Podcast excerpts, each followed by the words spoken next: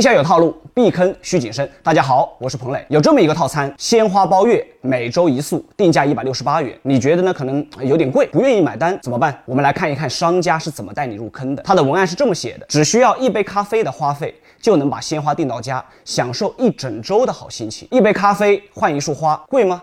好像也不是很贵，那就订一次试试看吧。将价格很高的商品平均摊到每一周，甚至是每一天去，让你产生一种也不很贵的心理，忽略那个总价格，从而促使你马上下单。这就是价值重构。